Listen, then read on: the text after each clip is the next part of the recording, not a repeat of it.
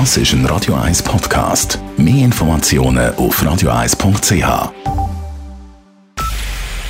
Es ist 9 Uhr. Radio 1, der Tag in 3 Minuten. Mit dem Alles Kral. Aus der CVP soll die Mitte werden. Die Parteileitung schlägt der Basis die entsprechende Namensänderung vor. Damit soll das C für christlich und das V für Volkspartei aus dem Namen verschwinden.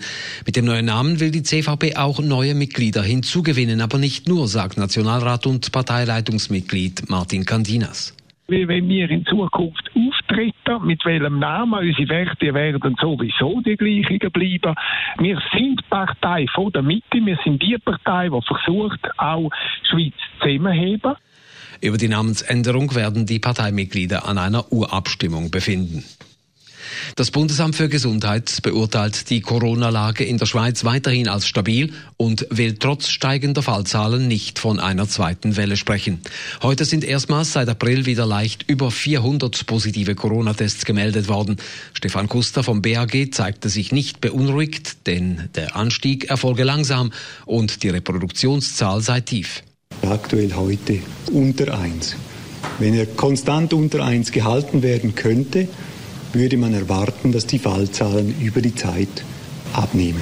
Das zeigt, dass die Anstrengungen, die von der Bevölkerung unternommen werden, die von den Kantonen unternommen werden, Früchte zeigen und sich auf einem guten Weg befinden.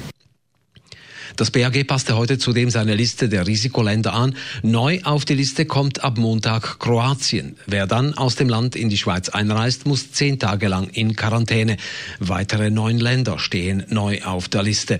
Acht Länder werden dagegen gestrichen, darunter Belgien und Luxemburg. Das Wirrwarr bei den Einreisebeschränkungen soll in der EU ein Ende haben. Die EU-Gesundheitsminister wollen ein einheitliches System zur Bestimmung der Risikoländer und eine kürzere Quarantänezeit. Entscheidend soll dabei auch die Anzahl durchgeführter Tests sein, da gewisse Länder die Anzahl der Tests bewusst tief halten, um tiefere Infektionszahlen vorzuweisen. Mit einem Festakt ist heute bei Bellinzona der Ceneri Basistunnel eröffnet worden. Bundespräsidentin Simonetta Sommaruga machte in ihrer Ansprache noch einmal deutlich, wie wichtig das Bauwerk für die Schweiz ist. Der Ceneri-Tunnel stärkt den öffentlichen Verkehr und er stärkt das Tessin. Er verbindet Land und Leute und er bringt die Schweiz näher zusammen. Statt über den Berg geht es durch den Berg. Mit dem Ceneri-Basistunnel vollendet die Schweiz die neue Eisenbahn Alpentransversale nähert. Sie soll unter anderem die Verlagerung des Güterverkehrs von der Straße auf die Schiene fördern. Die Klimabewegung hat sich nach der erzwungenen Corona-Pause eindrücklich zurückgemeldet. In 18 Schweizer Städten gingen Menschen auf die Straßen. In Zürich schätzten die Organisatoren die Zahl auf mindestens 4000. Der bewilligte Demoumzug führte vom Helvetiaplatz durch die Innenstadt zum Bürkliplatz. Entlang der Route kam es zu Verkehrsbehinderungen. Die Teilnehmer trugen alle Hygienemasken. Sie protestierten gegen die Untätigkeit der Politik bei der Bewältigung der Klimakrise.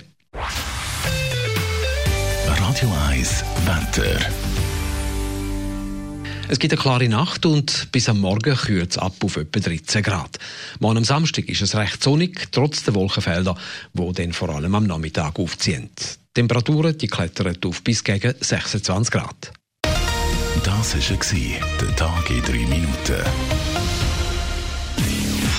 P. Weber's Friday Night Clubbing Show.